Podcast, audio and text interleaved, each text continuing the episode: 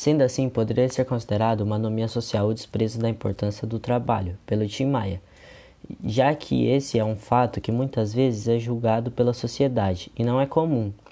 E viver no sossego, como ele diz, seria meio difícil na sociedade capitalista que a gente vive, já que sem um emprego a pessoa não teria dinheiro para sustentar suas necessidades.